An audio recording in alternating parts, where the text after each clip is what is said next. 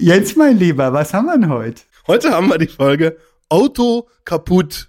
Auto kaputt. Keine Ahnung, wie wir da drauf kommen. Wie kommen wir da drauf? So ein Mist. Digitacheles. Digitacheles. Digitacheles.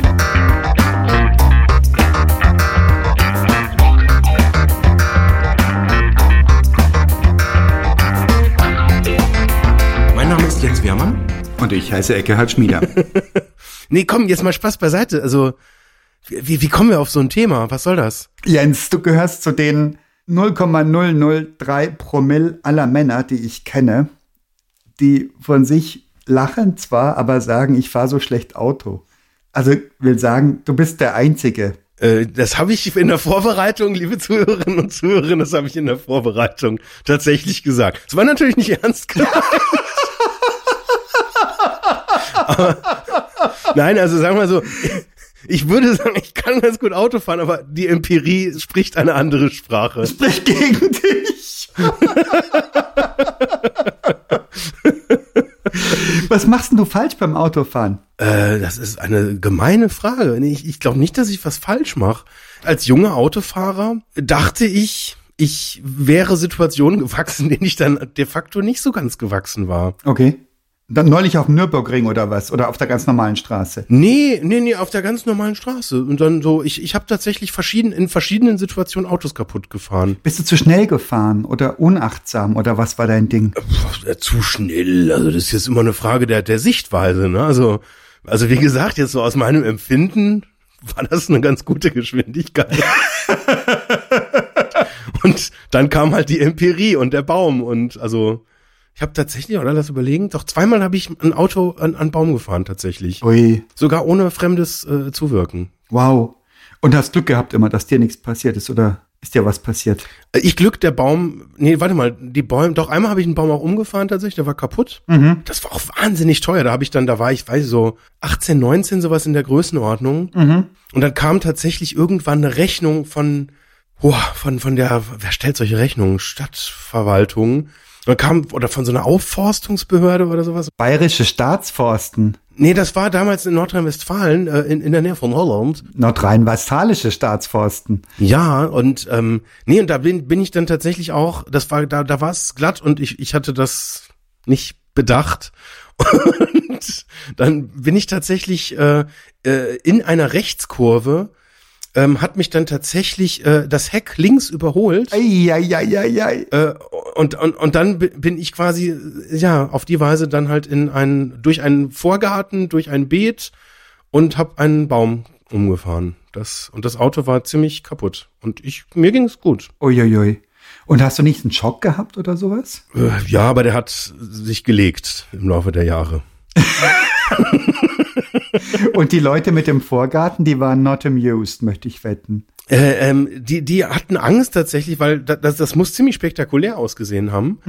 Ähm, ich, ich weiß nicht, ich, ich habe ja nur so, ich weiß gar nicht, was habe ich denn da gedacht, so hoch oder sowas wahrscheinlich.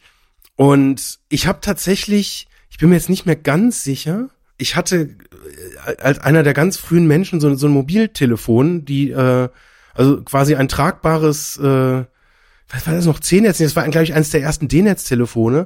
Und ich habe, glaube ich, noch, bevor ich aus dem Wrack ausgestiegen bin, bei der Versicherung angerufen in diesem Schockzustand und habe das Auto abgemeldet. Kein Pfennig zu viel bezahlen. Und dann habe ich tatsächlich beim, bei, bei, also ich bin zur Arbeit, das war auf dem Weg zur Arbeit und dann habe ich meinen Arbeitgeber angerufen und habe gesagt, wird halt später, sinngemäß. Wahnsinn. Ja, ja. Was war denn das für ein Auto? Opel Kadett. Ah, die Kadetten sind die scharfen. Ne? Weißer Opel Kadett. Wow, was für eine geile Karre, ey. Das hat so einen Spaß gemacht. Das war die große Variante mit, dem mit, mit dem 60 PS Motor. Das war echt richtig, richtig cool. Nice. Rennwagen, sag ich mal. Ganz vorsichtig. Bist du schon mal davon gefahren nach so einem Unfall? Nee, ne? Machst du nicht. Äh, das war jetzt in dem Fall schwierig, weil das Auto war halt echt kaputt. Ähm, aber Fun Fact, ich hatte keine Vollkaskoversicherung, weil dafür war das Auto einfach schon zu alt. Ähm, aber ich hatte eine äh, ne- ne Teilkasko mit Glasbruch und da tatsächlich alle Scheiben im Auto kaputt waren. Also wirklich, also inklusive aller Scheinwerfer, alle, also Windschutzscheibe, Heck, also alle Scheiben waren komplett kaputt. Ähm, kann man das so senden? Ich, ich überlege gerade. Ich- Hoffentlich hört das. Also liebe Avis, liebe Sixt-Leute, liebe Mitarbeitenden, falls ihr das hier hört, das ist eine fiktive Geschichte. Zu spät. Oder es ist verjährt. Wie auch immer. Nee, und ich habe dann tatsächlich einen signifikanten Betrag von der Versicherung bekommen, ähm, weil die die ganzen Scheiben halt ersetzt haben. Und davon konnte ich mir dann ein neues Auto tatsächlich, also Verrückt, verrückt. Aber das habe ich tatsächlich gehört von Leuten, die so ein schäbiges Auto haben. Das hatte man ja früher relativ oft. Heute hat man das ja gar nicht mehr. Und die sagten dann, ja, ist ja kein Ding, musst du bloß Teilkasko versichern. Und ähm, wenn es dann durch ist, einfach alle Scheiben einschlagen und dann dann kriegst du von der Versicherung so viel Geld, dass du dir ein, ein neues Gebrauchtes kaufen kannst. Und das hat mich schon immer so abgestoßen, dass ich bis heute nur die Haftpflicht habe und beim, beim Auto. Und jetzt habe ich tatsächlich, wir hatten so ein kleines Steinchen, Dodotz an die Scheibe, so ein winziges Ding. oh ja, ja, kenne ich. Ja, ist ja kein Problem. Aber zur aktuellen Jahreszeit ist es ja so, dass es nachts noch an die Gefriergrenze kommt und tagsüber schon an die 17, 18 Grad. Und knirsch hast du einen 30 Zentimeter langen Riss in der Scheibe. Und ich habe heute den Preis klar gemacht, 485 Ocken. Oh, Und ich komme noch gut weg, weil das so ein Billigauto ist, wo keine Sensoren in der Scheibe verbaut sind. Alter Verwalter, da hätte ich mal viel Teilkasko für haben können. Also wieder was gelernt heute. ja, ja, ja, ja, nee, in der Tat, das ist, diese Steinschläge, die, die haben es dann in sich. Da gibt's ja diese Repair-Verfahren, wo man dann irgendwie versucht, das so zu kleben, wenn das eine gewisse Größe, ähm, äh, oh- ohne jetzt äh, Werbung machen zu wollen, aber ich glaube, den Radiospot kennt jeder, der irgendwann mal in den letzten zehn Jahren Radio gehört hat. Ne? Also du guckst so, als wenn Ich kenne den nicht. Ich kenne den nicht. Musst du mir nachher mal sagen. Nicht jetzt. Ich habe jetzt einfach beim nächstbesten angerufen und die haben ähm, die Hände beim Kopf zusammengeschlagen und gesagt, wie kann man nur nicht versichert sein? Das ist ja wohl ein Joke oder was. Und dann habe ich gesehen, na, die Versicherungsprämie hätte mich ein Zehntel von der Haftpflicht gekostet.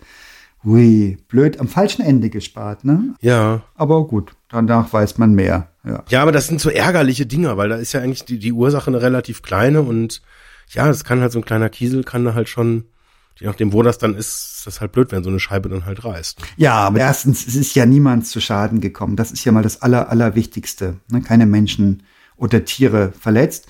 Und das nächste ist, es ist ja auch nicht, weil ich besonders blöd gefahren wäre, sondern das ist ähm, meiner Frau beim Fahren einfach dagegen gedotzt und dann ist das eben da drin und dann reißt es eben, weil die Temperaturen gerade so sind, wie sie sind. Ja, ja, klar. Da muss man sich jetzt nicht im, im Sande wälzen und sich grämen. Das ist eben der Preis fürs Autofahren. Aber da gibt's schon andere Dinge auch, wenn man ein Auto hat, das eigentlich relativ neu ist und relativ schicki. Und so Autos sind ja Investitionsgüter. Das heißt, die kaufst du in der Regel nicht aus der Portokasse. Und wenn du so ein schickes neues Ding hast und du bist so dämlich, um die Ecke richtig rumzufahren, weil du dich hast ablenken lassen oder warum auch immer, und es gibt den ersten Kratzer, der tut richtig weh. The first cut is the deepest. Ja. Also das ist, das tut, das tut richtig, richtig weh. Und danach gewöhnt man sich. Und da habe ich mal so einen heilsamen Spruch gelesen, den sage ich mir seitdem immer wieder auf. Du sollst Dinge benutzen und Menschen lieben und nicht umgekehrt. Und das finde ich total schön, den Spruch. Ja. Den sage ich mir seitdem immer wieder, wenn irgendwas ist und ich denke, oh Scheiße, war das nötig? Ich finde das ganz lustig, dass das, ich weiß, ist das ein deutsches Phänomen, dass so die, diese, diese, diese Liebesbeziehung zum Auto, ist das so ein, so ein deutsches Ding, dass man so sagt, ich bin irgendwie, ich habe viel gearbeitet und jetzt hier der, der Stern vor der Tür, so, und dann ist man da stolz drauf und dann, dann, dann ist das ja klar, wenn ich auf was mega stolz bin und da irgendwie so halt gefühlt auch ganz viel für aufgegeben habe und ja, weniger Zeit bei den Kindern, weil ich musste ja irgendwie, ja, wollte schon das nächstgrößere Modell und ja, schon den, nicht, nicht den allerkleinsten Motor dann. Und ja, dann erster Kratzer, dann ist das, weiß ich nicht, also, aber ich glaube in anderen Ländern, also wenn ich mich jetzt so irgendwie so an Spanien oder so Italien entdecke, da ist so, ein, also da heißt die Stoßstange Stoßstange, weil die für einen Grund gemacht wurde. Ja. Und wir haben da irgendwie da, wir, also und wir in Deutschland lackieren das dann auch noch, dass wenn du da irgendwie beim Einsteigen mal irgendwie falsch hängen bleibst, dann kannst du es mit dem Schuhschott kaputt machen. Und da muss gleich nachlackieren, ja, ich bin beim Einsteigen hängen geblieben. Das, das gibt, ist das, oder? Ist das nur in Deutschland so? Das habe ich in England auch erlebt. Also Engländer haben auch eine, eine groteske Liebe zum Auto, aber die ist ein bisschen anders. Während wir so dieses Protzen haben und das muss größer, schneller sein und das muss von der richtigen Marke sein und was nicht alles und irgendwelche Gimmicks haben, haben die Briten eher so dieses ähm, Vintage-Dingen, das ist schön gepflegt und das ist ein originelles Auto. Interessanterweise im, im Englischen heißt das Auto auch She, also das hat ein Gender, so wie ein Schiff auch. Schiffe und Autos haben weibliches Gender. Und ähm, alles andere ist ja sächlich. Ja. Und das ist sehr, sehr spannend, dass die das so ähm, personifizieren. Und ja, die Leute sind da sehr stolz auf ihre Oldtimer. Ja. Und das ist mir aufgefallen in England. Und die Fahrzeuge sind gepflegt und gehegt und werden gehätschelt, wie bei uns auch. Aber wir, ich habe das Gefühl, wir sind da so auf der protzigeren Seite. Und das ist eigentlich grotesk, weil heutzutage kann ja jeder Kaspar sich ein Maserati leasen, also so ein Mindesteinkommen, womit du diese Rate abzahlen kannst, diese Leasingrate ist ja kein Ding, ja. Und das ist irgendwie nicht mehr dasselbe, was es vor 30 oder 40 Jahren war. So dieses Statussymbol-Ding, meine ich, hätte abgenommen. Aber ich habe tatsächlich mal eine Wohnung, ein Haus gemietet. Das habe ich, hat mir der Vermieter hinterher gestanden, da hatte ich mit meiner eigenen Firma da hatten wir so absurde Gewinne gemacht, dass der Steuerberater sagte, wenn ihr nicht alles dem Staat geben wollt, müsst ihr euch wenigstens fette Dienstwagen holen. So erinnere ich mich da noch dran. Und dann haben wir uns ähm, die Alfa Romeos geholt, jeder einen, jeder von uns beiden Geschäftsführern. Oh ja. So ein 166er, das äh, Flaggschiff der Flotte, gefiel mir nie und war nie mein Auto. Aber damit bin ich vorgefahren beim Vermieter und habe vorgesprochen in einer Situation, wo es eigentlich keine Möglichkeit zum Mieten gab und habe den Mietvertrag bekommen und hinterher Jahre später hat er mir gesagt, dass sich der, dass er mir wegen des Autos diesen Mietvertrag gegeben hat. Und mein ganzes Bestreben mit diesem tollen Alpha, eine Auf, Aufreißerkiste hatte eine Freundin zu mir gesagt, zu dem Auto, ein bisschen peinlich. Und mein ganzes Bestreben war, das war das erste Auto, das ich hatte, das so eine Spritverbrauchsanzeige hatte am Bordcomputer. Mein ganzes Bestreben war, das Ding in unter 10 Liter auf 100 zu halten. Also ich bin gefahren, kannst du dir gar nicht vorstellen, wie Sonntagsfahrer technisch mit so einem Rennwagen. Und ich war so erleichtert, wie diese drei Leasingjahre um waren und wir das abgegeben haben. Und dann in der Zeit ist auch die ähm, Konjunktur eingeknickt und die Dotcom-Blase aufgeplatzt und wir waren heilfroh, dass wir die Kisten abgeben konnten. Und dann bin ich ins andere Extrem gegangen und habe mir beim Zoll im Internet ein Auto geschossen, ein gebrauchtes Zollfahrzeug. Das war großartig.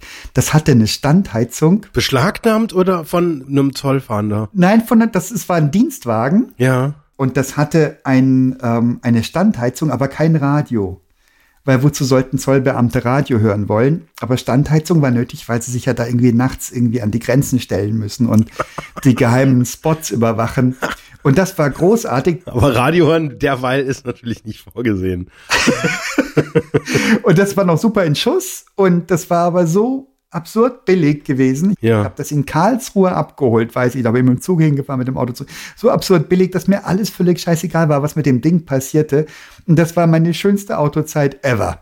Also das war richtig, richtig klasse. Ja. Und irgendwann habe ich es fertig gebracht, den Schlüssel drin zu haben und das abzuschließen. Das konnte man mit diesen alten Autos. Da konnte man den Knopf runter machen und den Griff gezogen halten beim Schließen der Tür, dann war das Ding verriegelt.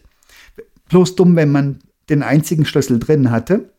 Und dann dachte ich mir, naja, ist ja egal, ist ja ein wirklich billiges Auto und habe hinten die Seitenscheibe eingeschlagen und das wieder aufgemacht. Aber da war der Spaß dann vorbei. Irgendwie war das dann, das war gerade das bisschen zu viel. ja, das ist mir auch mal passiert im Urlaub. Ach. Dass sie hinten die Scheibe eingeschlagen haben, das war, das, das war so, das war sowieso auch ein komisches Auto, weil da war, äh, da war das, ich sag jetzt mal den Hersteller nicht. Aber das war, äh, da, da sind die Türgriffe, die waren irgendwie, das war eine Fehlkonstruktion. und die sind bei sehr starker Hitze eingestrahlt. Das war so ein Guss oder sowas. Und das ist dann gerissen an der Stelle, wo der Hauptdruck halt da war, der quasi dann dazu geführt hat, dass die Tür aufgeht. Ja. Das war so ein Hebel und der ist dann gerissen und damit konnt, hat er nicht mehr genug Druck aufgebaut und konnte dann tatsächlich nicht mehr die Tür öffnen an, an dieser Stelle. Oh, super. Also am Ende ist das dann auf, ich glaube, das ist dann auf beiden Seiten sogar passiert. Äh, und wir mussten dann durch den Kofferraum dann irgendwann ein und das war so völlig absurd. Okay. Ähm, und ja, also ich, ich habe tatsächlich mit Autos auch ganz, ganz großartige Erinnerungen. Also ich habe so, so, so, so ein paar äh, ja, Erlebnisse, da, da ist auch so ein Auto einfach ein Teil davon. Mhm. Ähm, und ich habe aber auch so richtig traumatische äh, Erlebnisse, jetzt mal abseits von so doofen Unfällen. Ähm, aber was so, so für mich wirklich da, da, ein, ein richtig schlimmes traumatisches Erlebnis habe, was ich auch ab und zu wiedererkenne, jetzt auch in anderen Lebensbereichen. Das war tatsächlich auch so als, als junger Erwachsener, als ich halt eigentlich, ich wollte unbedingt dieses Auto halt haben, konnte mir das aber eigentlich nicht so richtig leisten. Und dann kauft man sich halt so alte Dinger und die gehen dann halt kaputt. Und ich kann mich tatsächlich noch so traumatisch an dieses Gefühl erinnern, du bringst dann dein Auto irgendwie hin, weil irgendwas halt nicht mehr ging. Und dann kommt der Meister, bevor er dir die Rechnung präsentiert, mit so einem Wäschekorb so, und da sind dann so ganz viele schmierige Teile drin. Keine Ahnung, was dann ist. Dann sagt er so ein paar Begriffe. Keine Ahnung, was das irgendwie für Teile sind. Dann guckt er ganz betroffen. Und dann sagt er dir, ja, das mussten wir jetzt leider alles tauschen. Und dann sagt er den Betrag. Und dann hatte ich wirklich ein paar Mal einfach so, so einfach das, ich hatte das Geld halt einfach nicht. Mhm, mh. Und dann, dann, dann hast du dieses, diese, diese, diese Karre da, mit der du irgendwie so gewisse Dinge halt irgendwie verbindest und dann kommt da so eine Reparatur und ähm, da musste ich mich dann teilweise nur, um so eine blöde Autoreparatur bezahlen zu können, halt einfach richtig weit strecken, Mhm, mh. um das halt irgendwie hinzukriegen. Und also auch da, man, ich habe mir dann auch dann so so Leute gesucht, die dann auch gesagt haben, ja komm, zahlst halt erstmal jetzt so, was du jetzt gerade kannst und also auch dann so wirklich so mit, ja, also ganz komische Erlebnisse und ähm, ich hatte tatsächlich neulich in der Arbeit so, wieder so ein ähnliches Erlebnis, das war allerdings nicht mit dem Auto, das war mit einer Kaffeemaschine. das ist doch so ähnlich. Da hatten wir die Wartung, die regelmäßig, die regelmäßige Wartung. Wir haben eine sehr hochwertige Kaffeemaschine. Also die Kaffeemaschine hat, glaube ich, etwa dreimal so viel oder so viel gekostet wie meine drei ersten Autos zusammen. Und da haben wir regelmäßige Inspektion und da kommt der Inspekteur quasi bei uns halt in eine Kaffeeküche, macht Inspektion und der kam dann beim letzten Mal, also er hatte keine äh, Wäsche, also keine, keine so eine, äh, ähm, äh, er hat das dann einfach auf, auf die Küchenzeile halt dann so draufgelegt, diese ganzen Teile. Und auch da, der hat dann so ganz komisches Kauderwelsch geredet, was das alles ist. Und dass man das dann auch alles tauschen musste. Und das hat dann tatsächlich so viel gekostet wie der teuerste Vollautomat, den ich mir zu dem Zeitpunkt halt vorstellen könnte. Für eine blöde Wartung von einer Kaffeemaschine. Wo ich mir auch denke, und das war genau, und das ist aber genau dieses traumatische Erlebnis, da passiert etwas gegen deinen Willen, was du für völlig überflüssig hältst, was aber irgendwie scheinbar nach den Gesetzen der Logik halt irgendwie das ist jetzt dann gerade, das wird dann zu einer Realität und du würdest es gerne abwenden, aber es geht halt irgendwie nicht.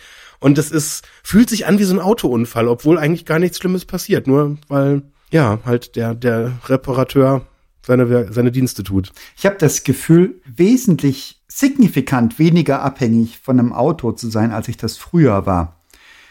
Liegt das an meiner persönlichen Einbildungskraft oder liegt das an einer verbesserten Infrastruktur mit öffentlichen Personennahverkehrsmitteln? Liegt das daran, dass ich jetzt mit E-Bikes einen viel größeren Radius habe? Oder teilst du die Wahrnehmung oder nicht? Früher war ein Auto gefühlt elementar, wenn man zumal noch nicht in der Metropole selbst wohnte, sondern irgendwo im Umland. Ja, ja, klar. War schon, gell? Und als Jugendlicher sowieso. Also meine ersten Jobs, wenn ich jetzt so überlege, so Zivildienst, ohne Auto, ähm, äh, keine Chance, geht nicht. Ich hätte den Job nicht antreten können. Mhm. Wenn ich danach halt irgendwie gucke, den Job, den ich während dem Studium gemacht habe, das war auch in so einer Maschinenfabrik, wirklich auch auf dem Land. Mhm. Ähm, keine Chance. Da, also da ist, da ist nahverkehrstechnisch gar nichts und das war halt einfach auch viel zu weit weg, um da irgendwie jetzt mit dem Fahrrad oder sowas hinzukommen. Mhm. Ähm, dann habe ich mal irgendwie bei, weiß ich nicht, wie hießen die Wobis, diese äh, so eine Computerfirma aus Aachen. Ja, ja, kenne ich. Da habe ich mal, da habe ich in, in, in, in Belgien habe ich da mal äh, unter schlimmsten Bedingungen Computer zusammengeschraubt.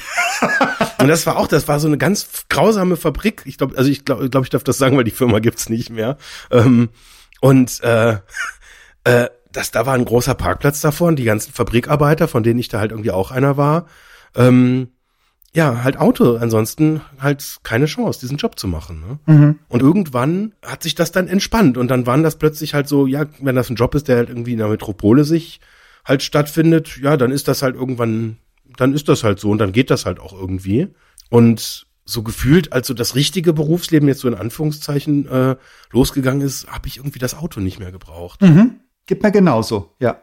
Ist doch super. Tolles Gefühl. Und weg vom Blech. Ja, ja. Nee, und, und wie gesagt, also es fühlt sich in den meisten Situationen auch eher nach, ähm, ja, es fühlt sich nach überflüssig an, ne? weil es ist in vielen Situationen geht's halt dann eher im Weg um und jetzt gerade bei so einem geschäftlichen Termin, da will ich, gerade wenn das so weit weg ist, dass ich da jetzt irgendwie den Impuls hätte, mit dem Auto hinfahren zu können, dann würde ich eher mehr Zeit in Kauf nehmen, um eben entspannter ankommen zu können. Ja. Und mit der Bahn komme ich halt einfach, auch wenn ich eine Stunde länger unterwegs bin, einfach entspannter an. Mhm. Und also ich, ich muss auch dazu geben, ich verstehe auch so dieses, ja, also viele Leute schimpfen ja dann über die Bahn, dass, dass es halt so häufig zu Verzögerungen kommt, aber ähm, ich habe jetzt irgendwie auch viele Autoerlebnisse, wo ich teilweise auch sehr lange, auch signifikant lange Verzögerungen halt auch in Kauf nehmen musste, wo ich, ich, ich stand schon bei der Fahrt in Urlaub irgendwie eine Nacht äh, vor so einem blöden äh, Tunnel und hatte da Blockabfertigung und dann standen wir da einfach die gesamte Nacht und haben halt gewartet, bis wir durch diesen Tunnel durchgelassen wurden und ja. Wow. Ne, also das, das sind alles so Erlebnisse und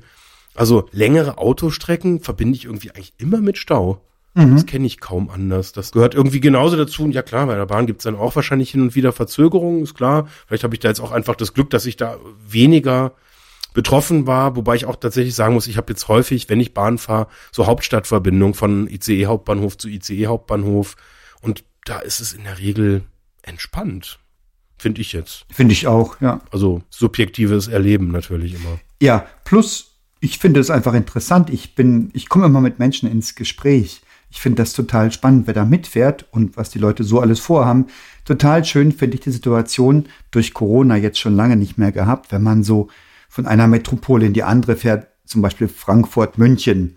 Und es ist ähm, ein Werktag, Feierabend, also so sie, zwischen sieben, acht Uhr irgendwie sitzt in, de, im, in der Bahn. Die Leute sind alle entspannt, weil die kommen, die fahren nach Hause oder fahren aber zu ihrem Job, was auch immer. Jedenfalls diese Wechselsituation macht den Leuten offensichtlich, inspiriert die Menschen. Also mich jedenfalls und ich glaube viele um mich rum auch. Und das sind total schöne Begegnungen, die du im Auto nicht hast. Im Auto bist du allein potenziell. Ja. Du hast selten den Fall, dass du sagst, oh, das ist aber ein aufmerksamer anderer Fahrer gewesen. Schön, dass der mit für mich aufgepasst hat.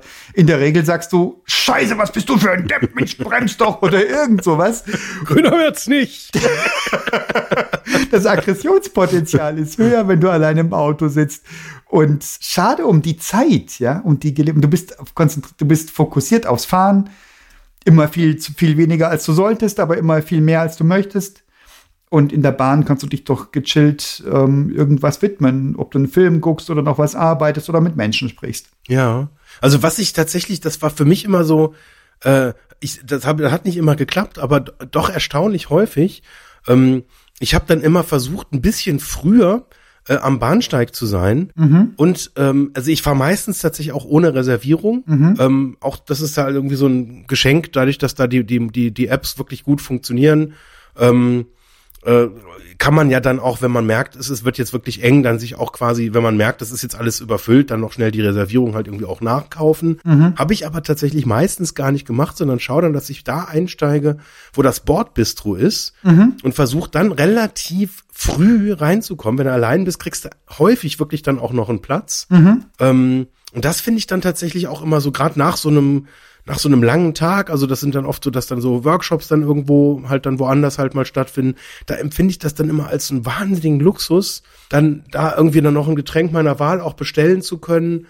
Und im Zweifel gibt's dann, dann wirklich, so wie du es gerade gesagt hast, habe ich auch häufig dann so die Erfahrung gemacht, andere Leute, die einfach in einem ähnlichen Mindset sind, irgendein anstrengender Tag geht zu Ende und dann sitzt man da halt irgendwie entspannt und du fährst ja teilweise durch aber witzig schöne Landschaften. Ja, ja. Sitzt da entspannt, mhm. trinkst dir halt irgendwie einen Wein oder ein Bier und guckst in die Landschaft. Wenn du was lesen willst, liest du was. Wenn du was anhören willst, hörst du was an. Und ich finde das so eine wahnsinnig entspannte Art. ähm, eben auch mal die Augen zumachen zu können und sich einfach um nichts kümmern zu müssen. Ja, und irgendwann bist du dann da und ja, das ist ein völlig anderes Ankommen, als wenn du irgendwie so, weiß ich nicht, fünf, sechs, sieben Stunden dann im Auto sitzt und dann dich auch wirklich die ganze Zeit halt auch konzentrieren musst. Ja. Ich meine, das ist ja, man wird ja auch nicht jünger. Geht nicht mehr so leicht von der Hand. Ein Hack für, für Menschen, die gerne mit Menschen sprechen.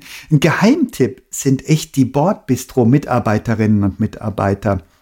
Die sind ja in der Regel sehr serviceorientiert, die sind irgendwie uniformiert und sind da ganz emsig am Machen.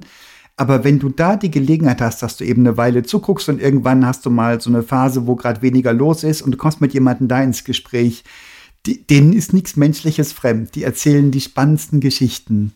Das ist also, das ist immer eine, eine große Freude, muss ich, muss ich ja mal.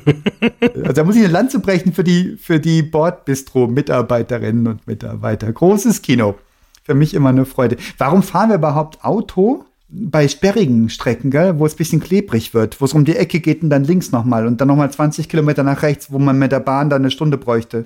Also es gibt jetzt so mehrere Dimensionen. Also ich glaube, die letzte Meile ist tatsächlich ein ganz wichtiges Kriterium. Okay. Ich hatte tatsächlich lange, lange äh, Jahre, ähm, bevor ich nach selber nach München gezogen bin, ein Beratungsprojekt Mhm. in München und da habe ich es tatsächlich so gemacht. Ähm, da habe ich das so gelöst, da habe ich das Auto dann einfach in München gelassen. Wo war denn das? Ähm, Olympia Einkaufszentrum, die bei der U-Bahn-Station, aber am- beim Olympia Einkaufszentrum, da habe ich das dann geparkt Mhm. und bin dann tatsächlich öffentlich dahin gefahren und habe dann die letzte Meile quasi mit dem in München geparkten Auto dann quasi ähm, zurückgelegt, weil das einfach nahverkehrstechnisch nicht erschlossen war, wo ich dieses Projekt halt hatte. Okay. Das war auch in so einem Industriepark und das hätte man wahrscheinlich mit ein bisschen mehr Leidensfähigkeit auch äh, hinkriegen können, aber ich habe es halt damals dann so gelöst.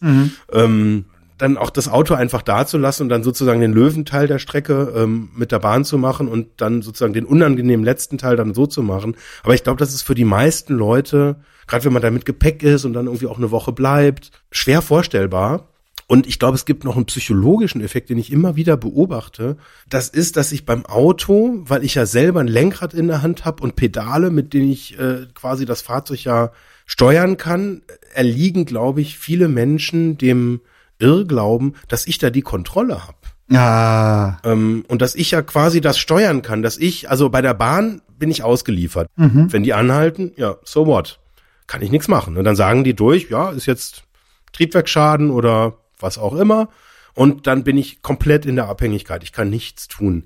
Und beim Auto, ja, ich habe das Pedal, ich habe die Pedale, ich habe das Lenkrad, ich kann das steuern. Was natürlich völliger Blödsinn ist, wenn ich in der Vollsperrung auf der Autobahn bin, dann kann ich halt irgendwie auch warten, bis die dann halt irgendwann nach zwei Stunden sagen, so und jetzt bitte alle halt irgendwie in dem und dem Korridor umdrehen und jetzt bitte schön in die andere Richtung und wir haben eine schöne Umleitungsstrecke eingerichtet und äh, danke fürs Warten. Aber es fühlt sich, glaube ich, tatsächlich nach mehr Kontrolle an, dass ich, wenn ich schneller fahren will oder wenn ich schneller ankommen will, dann kann ich ja schneller fahren. Rechnest du aus, wie viel dich eine Bahnfahrt versus eine Autofahrt kostet? Ist ko- kommerziell meinst du? Ja, dass du sagst wirklich, ich prüfe, es ist so Scheinkriterien vielleicht. Wir haben ja ganz viele psychologische Komponenten. Ja. Dieses Überbewerten von, ich habe am Bahnsteig gestanden und gefroren und die haben scheiß Ansagen gemacht. Das, überwer das bewertest du deutlich höher, als ich bin im Auto im Stau gestanden.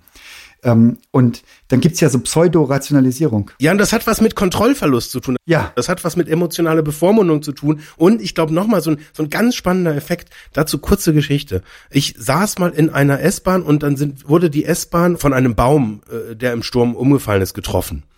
Ist zum Glück nichts passiert, aber ähm, also der ist nicht ins Fahrzeuginnere gekommen, sondern hatte quasi dann so in, sich in der äh, ähm, in der Oberleitung verfangen. Also da, da, die Bahn stand dann tatsächlich auch scheinbar unter Strom, so wie das der Schaffner dann uns erzählt hat.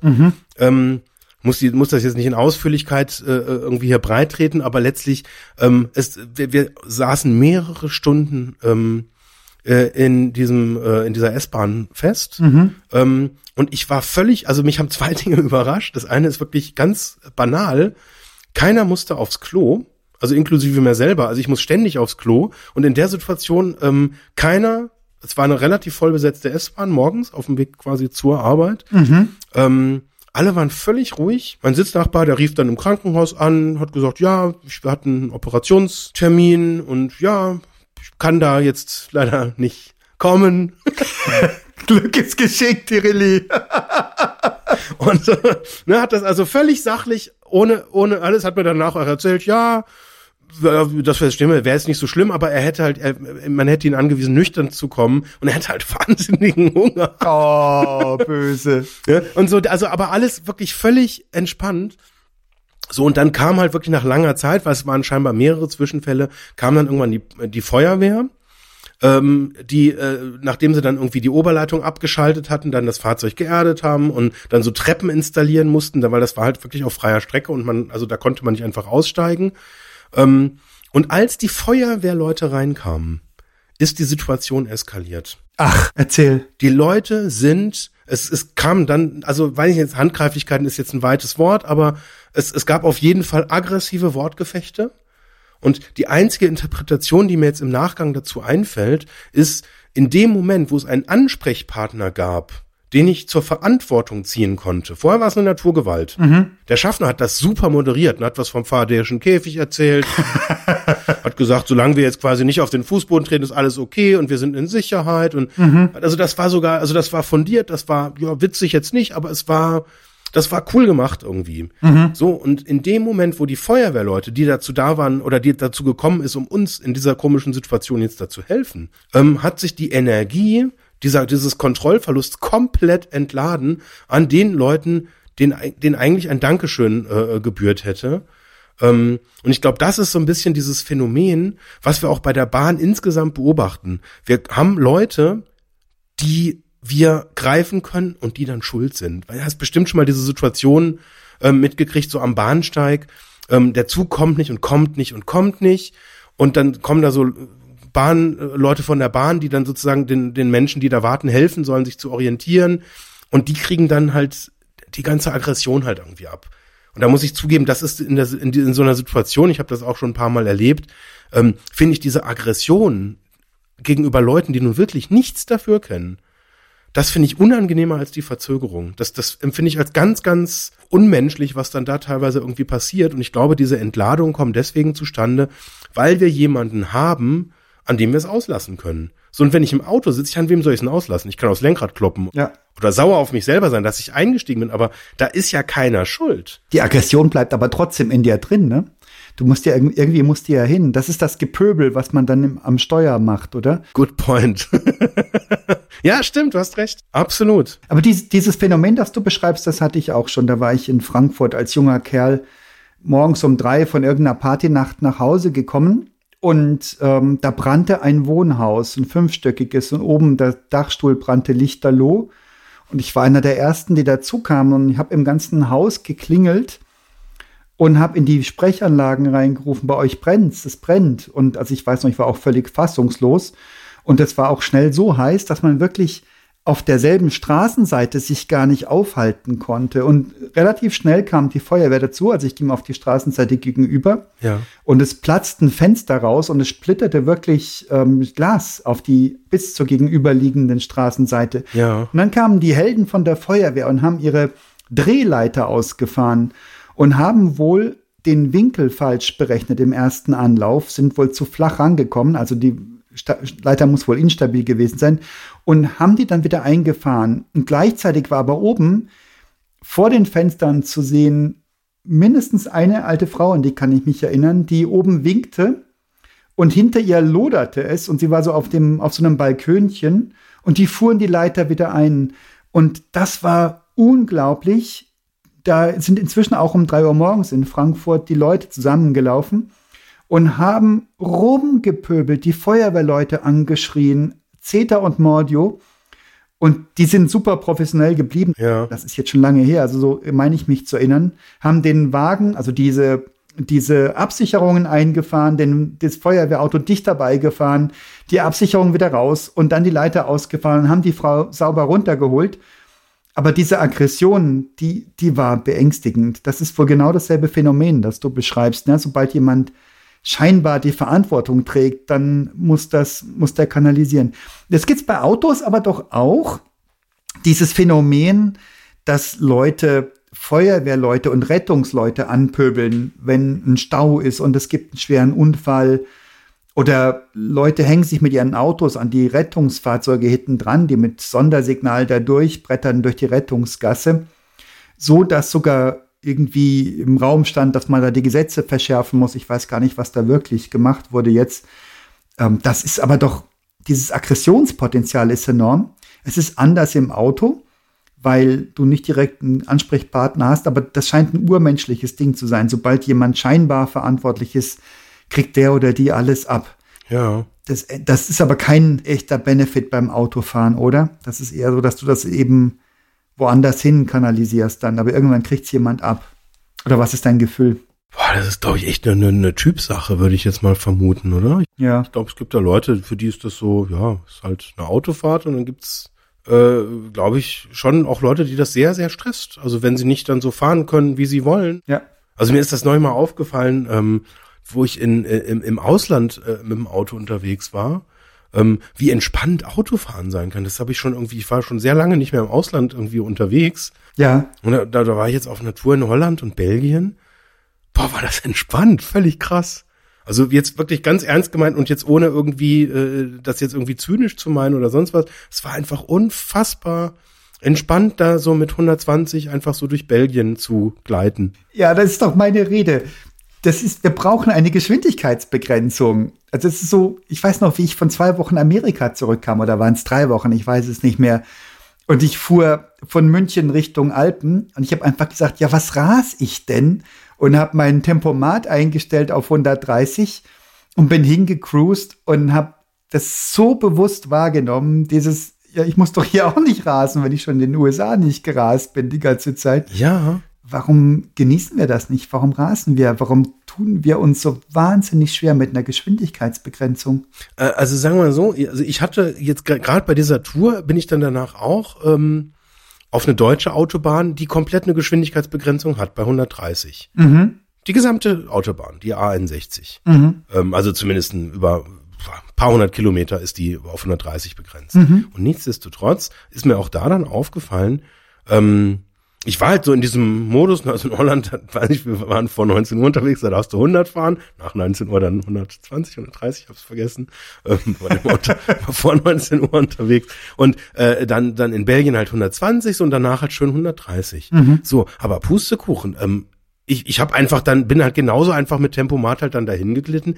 keine Chance. Du wirst die ganze Zeit ähm, dicht aufgefahren, ständig fahren rechts Autos dann, also du wirst die ganze Zeit dann auch irgendwie rechts überholt. Das ist also, ich fand's wahnsinnig anstrengend, quasi einfach nur ähm, mit diesem äh, permanenten Tempolimit einfach mal geradeaus diese Geschwindigkeit zu fahren.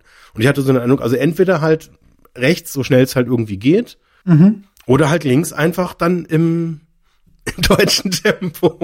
Krass, krass. Das scheint, aber auch das, ich glaube, auch hier ist so ein defizitäres Gefühl. Wenn du weißt, du kannst im ganzen Land nicht schneller als 130 fahren, ist das ein anderer Bewusstseinszustand, als wenn du weißt, die nächsten 70 Kilometer bin ich auf 100 runtergebremst oder auf 130 oder was auch immer. Dann fühlst du das wie, man nimmt mir hier was weg.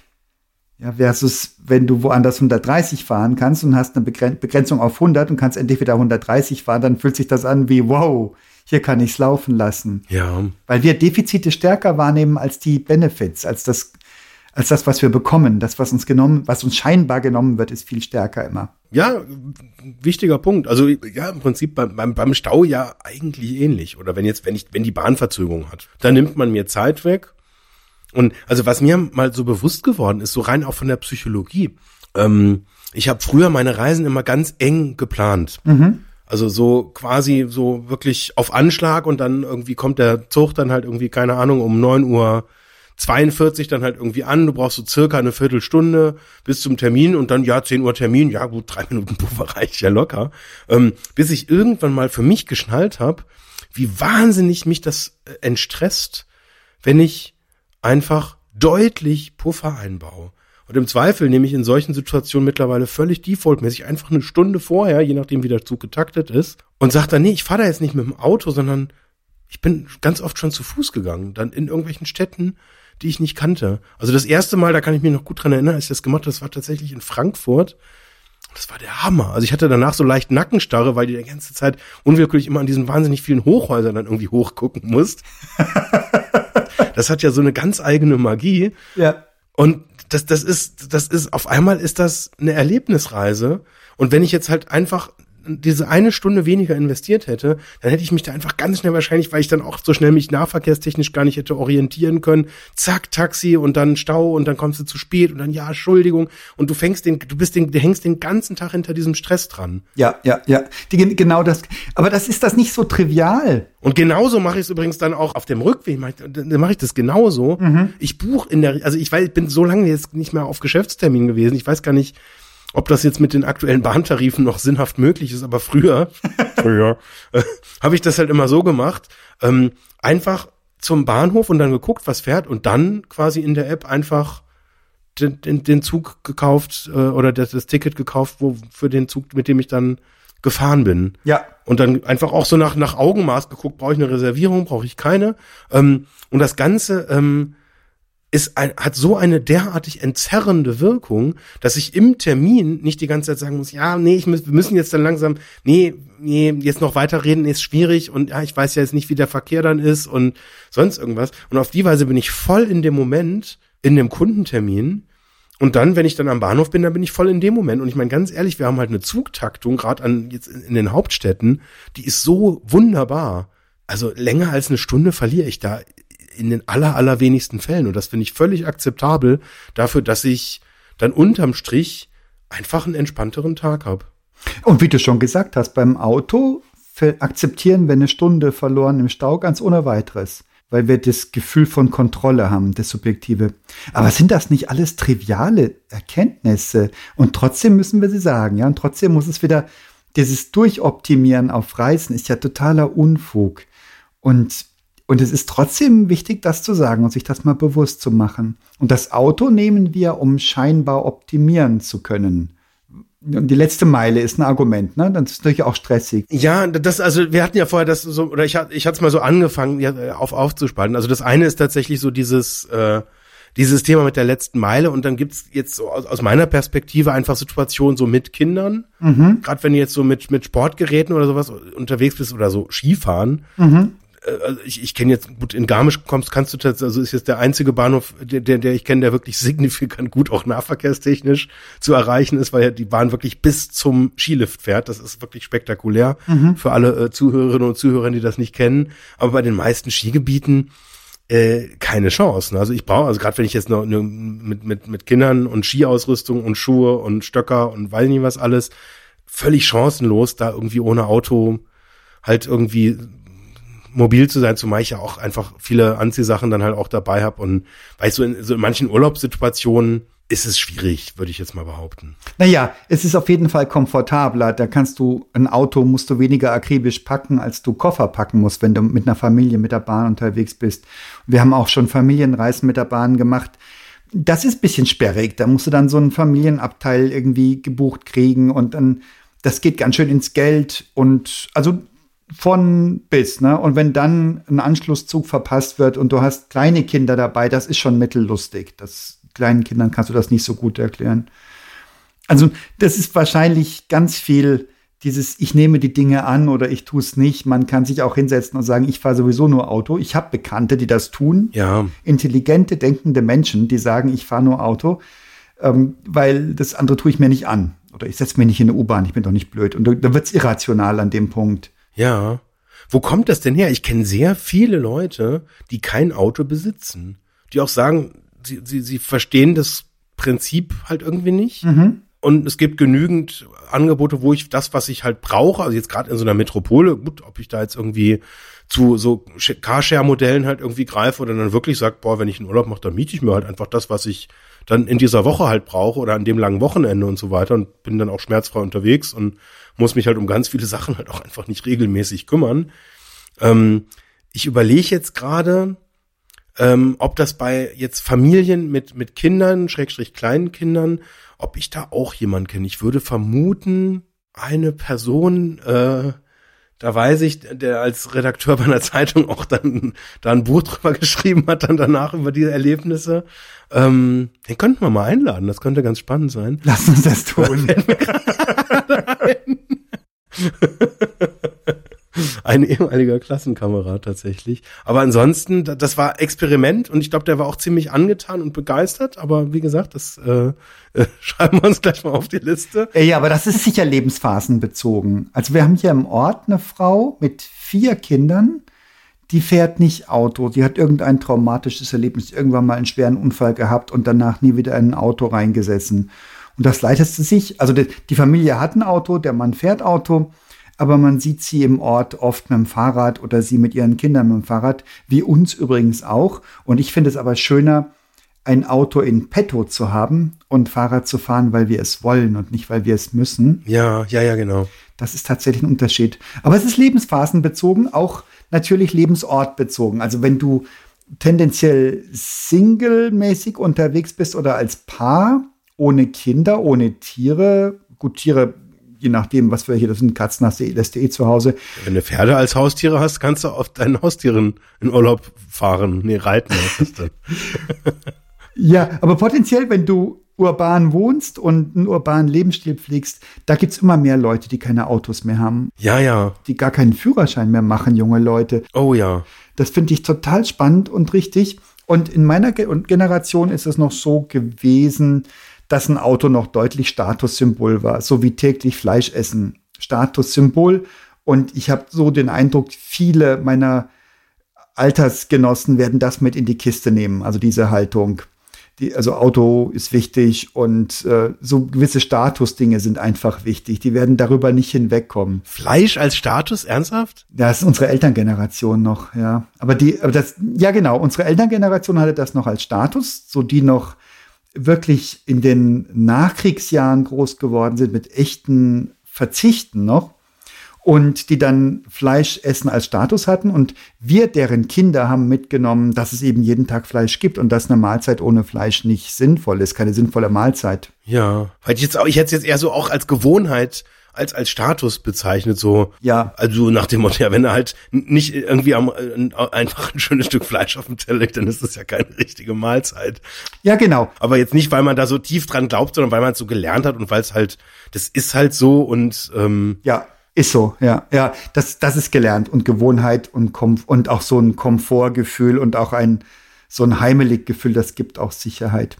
Hier ist die Frage, Jens.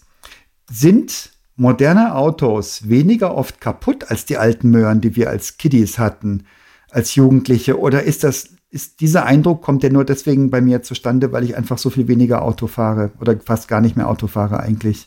Ähm, ich hätte jetzt mal eine, eine radikale These äh, basierend auf fiktiven eigenen Erlebnissen. Also nicht empirisch bewiesen, meinst du? Nein, weit entfernt. Nee, ich hatte tatsächlich zweimal ähm, äh, so so so ähm, Autoerfahrung, die an, mit mit relativ neuen Autos. Mhm. Und bei dem einen war es tatsächlich so, ähm, da, da hatte ich den Eindruck, ähm, das ist gar nicht kaputt gegangen, sondern hat der Hersteller dann immer wieder sich gemeldet bei uns und gesagt, ja, mh, hm, da haben wir jetzt so so so ein Thema, da müssten Sie halt noch mal reinkommen.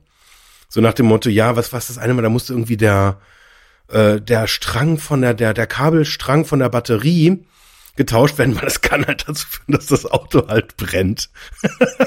Rückrufaktionen. Und Rückrufaktion und zack in der Werkstatt. Und dieses Auto, das war tatsächlich sehr, sehr häufig äh, in der Werkstatt. Ähm, also wie gesagt, ist eigentlich so richtig kaputt gegangen. Ähm, also es ist mal auch so ein, so ein Steinschlag hatten wir irgendwie auch mal, aber ansonsten so richtig kaputt gegangen ist das eigentlich nicht, sondern das war eher so alles so so, so Dinge, weil ich, das, ich würde das so als, als so, ja, so Beta-Testing äh, in der Softwareentwicklung bezeichnen, wo das Auto einfach schneller an den Markt sollte, als es halt gebraucht hat, um es fertig zu entwickeln. Und wir konnten ja immer in eine Werkstatt fahren und dann kam halt irgendwann ja raus, dass halt bei dem Diesel, äh, bei der, bei der Diesel-Software, dass da auch so gewisse Themen halt irgendwie am Start waren. Und dann wurde da auch noch ein bisschen umgerüstet und dann ne, haben wir dann irgendwie so, das fand ich auch relativ spektakulär. Wir haben dann so einen, Gutschein ähm, für, für AdBlue dann von dem Hersteller des Fahrzeuges gekommen, weil die haben dann die Software halt von diesem, dem, diesem Diesel-Einspritzagregat halt irgendwie umgestellt und ähm, da das jetzt halt irgendwie schon Euro 6 Diesel war, wurde der dann halt mit AdBlue halt unterstützt, dass halt irgendwie Mhm. quasi da halt weniger CO2 entsteht und ähm, ja, scheinbar haben sich dann die Verbrauchswerte von dem AdBlue halt so ein bisschen äh, geändert und dann haben wir tatsächlich einen, einen Gutschein über 100 Liter AdBlue, was halt irgendwie einer Reichweite von, ich glaube, 100.000 Kilometer oder sowas entspricht, halt äh, geschenkt gekriegt. Ähm, also das war die eine Erfahrung. Das andere war eine Erfahrung ähm, äh, von einem Auto, was ich jetzt seit drei Jahren habe, was einfach noch nicht kaputt gegangen ist, wo ich noch keinen Werkstatttermin hatte, ähm, keine Servicetermine mehr brauche. Ähm, doch einmal hatten wir tatsächlich einen, einen Parkrempler, ähm, wo eine, eine Stoßstange beschädigt wurde. Das hat aber der Hersteller dann auf Kulanz ähm, repariert. Oh, das ist aber auch nett, ne? Parkrempler ist ja jetzt nichts, wofür der Hersteller was kann. Nee, eigentlich nicht. Aber die haben gesagt, äh, ich weiß gar nicht, was haben sie gesagt, irgendwie, ähm, dass, dass der Lack irgendwie in einer Art abgeblättert wäre an der Stelle, wie das nicht beabsichtigt gewesen wäre und deswegen hätten sie sich jetzt entschieden, das halt quasi kostenlos nachzulackieren. Boah, Respekt. Fand ich nett, ja. Ist ja Oberklasse-Fahrzeug, oder? Preislich. Nee, nee, nee. Das zweite war tatsächlich das günstigere. Ah, okay. Okay. Aber ich kenne das auch. Also wir haben wirklich ähm, ein Billigauto. Wir haben so einen gasbetriebenen Dacia, den wir so wenig wie möglich benutzen, sondern ich gehe mit dem E-Bike einkaufen, mit dem Cargo-Bike und so weiter. Den haben wir aber so, weil wir hier außerhalb von München wohnen, doch relativ ländlich haben wir den in petto. Das heißt, wir brauchen immer wieder mal zum Tierarzt fahren oder sowas. Das gutieren die, die Katzen gutieren das nicht, wenn sie im Korb im Lastenbike durch die Gegend geradelt werden. Also da nimmt man dann schon mal das Auto. Aber auch da finde ich, ähm, ähm, ab das Dingen kostet gefühlt neu so viel wie ein Ersatzrad von einem 5er BMW. Und das ganze Auto, ne? Mit, und ich fahre mit Gas für den halben Preis, den, den du jetzt für Diesel oder Benzin hinblättern musst. Und gefühlt geht das Ding nicht kaputt. Also wir mussten schon was machen, mal, mal einen Gastank. Aber auch nur, weil wir die Scheckheftwartung nicht gemacht haben. Sonst, sonst hätten sie es uns auf Kulanz gemacht. Also subjektiv halten die Dinger jetzt besser. Eigentlich komisch, ne? Wo man doch denkt, irgendwie wird alles mehr so auf Effizienz hingetrimmt und auf schnellen, schnellen Wechsel. Aber das ist ein subjektives Ding, das kann man überhaupt nicht generalisieren, nehme ich an. Ne? Unsere beiden Eindrücke. Ich glaube, neue Autos halten in der Regel einfach länger, ohne jetzt Inspektionsaufwand zu haben, als halt einfach ein Auto, was halt schon 20 Jahre alt ist. Ah, das ist der Punkt, weil früher hatte ich immer alte Büchsen gefahren, weil ich einfach die, die Kaufkraft gar nicht hatte, mir was Neueres zu kaufen. Klar. Und die Dinger, die gehen natürlich auch häufiger kaputt, ne? Die waren im Verhältnis auch teurer früher. Ja, natürlich. Also wir hatten früher auch so, einen- so einen ganz alten Bulli und da habe ich dann irgendwann auch einfach mal mit einem spitzen Bleistift nachgerechnet und da war halt klar, ähm, dass, dass das als, also wir haben ja nicht ganz neu gekauft, sondern so als Jahreswagen, dass das einfach um, um Längen billiger ist, ähm, da jetzt auf ein neueres Auto umzusteigen, als halt ständig wieder so aberwitzig teure Reparaturen. Also, also das ist dieses Beispiel mit dem Wäschekorb. Ähm, und, und dann ist da gefühlt, ist dann halt so ein, so ein halbes Monatsgehalt weg und dann sagt er dir irgendwelche Begriffe, die du nicht kennst und ja, kannst nichts machen. Ja, Und das sind natürlich so diese Erlebnisse, ähm, auch das ist ein ganz spannender ähm, psychologischer Effekt, finde ich, beim Autofahren. Ähm, ich kenne jetzt viele Leute, die sagen, dadurch, dass jetzt irgendwie der, der Treibstoff gerade so wahnsinnig teuer ist, fahren sie nicht mehr. Oder fahren sie wirklich auch krass eingeschränkt. Und was ich irgendwie mir, mir, immer denk, ähm, so ein Auto ist ja insgesamt eine sehr, sehr teure Geschichte. Wenn ich jetzt mal mir einfach auf den Zettel schreibe, was das Ding kostet, je nachdem, was ich an Wertverlust habe, was ich an Versicherung zahle, Reifen, Ver äh, Reparaturen und so weiter und so fort. Das ist ja insgesamt schon eine echt teure Sache und da ist der, die, die, die, die Tankfüllung eigentlich nur ein, äh, eine Zeile in einer doch einigermaßen langen Liste. Ähm, und nichtsdestotrotz, die meisten Leute äh, rechnen, glaube ich, beim Autofahren tatsächlich, okay, ähm, wie viel Kilometer sind das? Wie, wie muss ich danach tanken? Und dann gibt es jetzt zwei Effekte. Das eine ist, wenn ich wirklich nachtanken muss, dann rechnet man halt den Wert ähm, dieser Tankfüllung und dadurch, also gerade wenn ich jetzt viele kleine Strecken fahre, ist das ähm, äh, im Prinzip dann halt einmal so ein Betrag, da ärgere ich mich halt drüber, wie über so eine Reparatur. Das ist dieser eine Effekt, aber ich, ich führe eben diesen kausalen Zusammenhang nicht äh, halt äh, durch zur einzelnen Fahrt. Ja. Und wenn ich jetzt halt nur mal irgendwie so 20 Kilometer irgendwo hinfahre, ähm, dann kostet das ja gar nichts. Ich treffe keine Kaufentscheidung.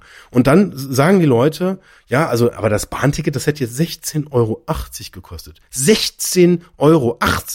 Das ist doch unverschämt. Ja, ja. Und wenn du dann sagst, ja, aber Moment, also, mit was für einen Betrag rechnest du denn bei 20 Kilometer One-Way? Da hast du 40 Kilometer. Also ich habe mal irgendwann vor Ewigkeiten bei einem Geschäftsauto ausgerechnet, das war ein Audi A4, dass der mich in den Vollkosten so roundabout 50 Cent pro gefahrenen Kilometer gekostet hat. Wow, okay. Und das war ein Audi A4, also jetzt irgendwie jetzt auch nichts krass Aufregendes. Also war schon extrem.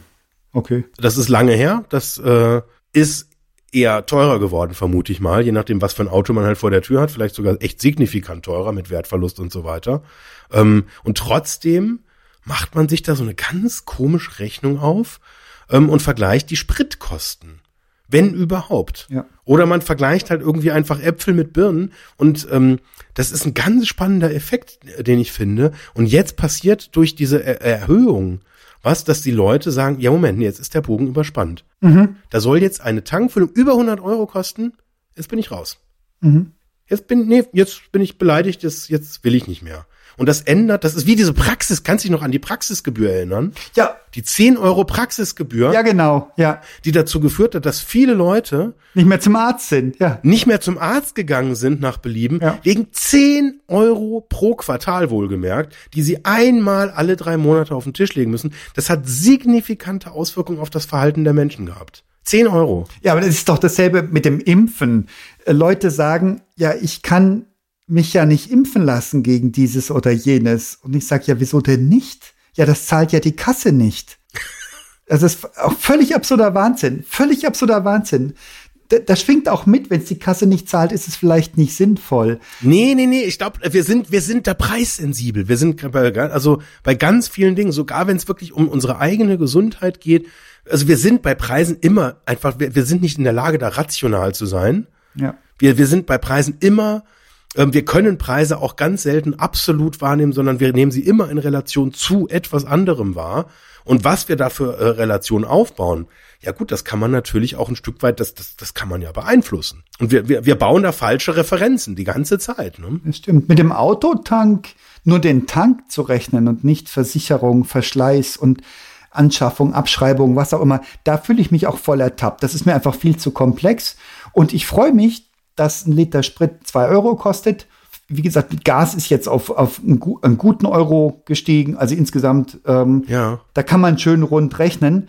Das finde ich ganz gut. Und ich habe das Gefühl, es ist immer noch nicht teuer genug. Das ist jetzt ganz, ganz böse. Da gibt es ganz viele böse Zuhörerinnen und Zuhörerbriefe für, dass die Leute lassen ihre Motoren laufen. Das macht mich wahnsinnig. Vorm Wertstoffhof, auf dem Parkplatz am Supermarkt. Da sitzen Leute in ihren Autos und lassen die Dinger laufen. Und ich denke, naja, der wird jetzt gleich wegfahren, was auch immer. Fällt mir auf, dass jemand da sitzt und nichts offensichtlich macht, nicht sein Navigationssystem einstellt oder was auch immer. Und ich gehe einkaufen und komme eine Dreiviertelstunde später raus und der Mensch sitzt immer noch da und hat den Motor laufen. Hat keine Standheizung und ihm ist kalt wahrscheinlich. Und ich gehe hin und sage, würde es Ihnen viel ausmachen, den Wagen, den Motor auszuschalten? Und dann hast du Reaktionen von, oh ja, und mach den Motor aus, bis hin zu Hattest du eine Waffe in der Hand? übelste Pöbelei. Ich wollte nur mal freundlich nachfragen. Wertstoffhof, der Klassiker. Die Leute sind mit laufendem Motor und offenem Kofferraum und sortieren in aller Seelenruhe halbe Stunde, dreiviertel Stunde lang ihren Wertstoff und packen das ein. Und, und das muss doch ein bisschen links, ich glaube, in die Tonne hier links muss das rein. Und der Motor läuft und läuft und läuft, als ob, als ob der nicht mehr ansprenge. Unfassbar. Und mein Gefühl ist, das könnte noch gut doppelt so teuer werden, das Spritzeug. Ja. Ist natürlich jetzt arrogant, weil es gibt Leute, die müssen in Gottes Namen mit ihrem Auto zum, zur Arbeit fahren. Ja, ja, das. Da gibt's wenig Alternative, weil sie ländlich arbeiten, vielleicht in der Fabrik und für die ist das richtig, richtig bitter. Es gibt diese Szenarien und auch gar nicht so so wenig. Und aber also sagen wir so, es gibt halt auch natürlich die anderen Szenarien. Auch das, da gibt's gar nicht so wenig von Menschen, die halt einfach sagen, nee, das ist irgendwie, ich habe da hart für gearbeitet, das ist irgendwie, ich habe mir da das abgespart und ja, ich habe das mir verdient, jetzt auch mit meinem Auto da zu fahren. Ja. Was ich ganz spannend finde, ähm, das war mir vorher nicht in dieser Extremheit bewusst. Ähm, aber wir haben jetzt im Moment tatsächlich jetzt einen äh, äh, Verbrenner noch äh, und ein Elektroauto. Und ähm, wie extrem auch da der Unterschied ist. Ich meine, gut, wir haben jetzt eine eigene Solaranlage und müssen jetzt quasi, können halt die Energie halt ins Auto nehmen, die sowieso halt auf dem Dach ist. Und das ist so ein, also das fühlt sich so derartig krass an. An der Stelle quasi mehr, mehr oder weniger halt gratis halt sein Auto halt äh, tanken zu können, ohne da jetzt halt irgendwie für absurdes Geld und wenn jetzt irgendwie, also wie gesagt, wir haben jetzt aktuell halt zwei Autos und haben da die Wahl, welches wir nehmen und seitdem das so teuer ist, haben wir das andere de facto fast nicht mehr benutzt. Das ist doch super. Das ist doch wie eine, so eine ganz tolle Utopie. Ja, ich nehme den Strom vom Dach und lade mein Auto damit. Und für mich ist Mobilität nicht echt, aber gefühlt kostenlos. Ja. Ja. Das ist doch super. Schönes, schönes, schöne, schöne Perspektive auf die Zukunft. Mobilität der Zukunft. Obwohl Elektroautos noch nicht das Ende der, der Stange sind. Also da wollen wir noch Besseres sehen. Überhaupt eine Tonne Blech rumzufahren, um von A nach B zu kommen, ist überhaupt absurd. Aber da gucken wir mal, was uns die Zukunft bringt. Ich habe ja noch echte Hoffnung. ich auch. So, wir müssen halt irgendwann unsere blöden Metaverse-Brillen noch zum Laufen kriegen. Dann treffen wir uns da in Zukunft. Jetzt, mein Lieber, Dankeschön. Ja, cooler Durchgang. Vielen Dank. Gute Fahrt. Ja. rum, rum.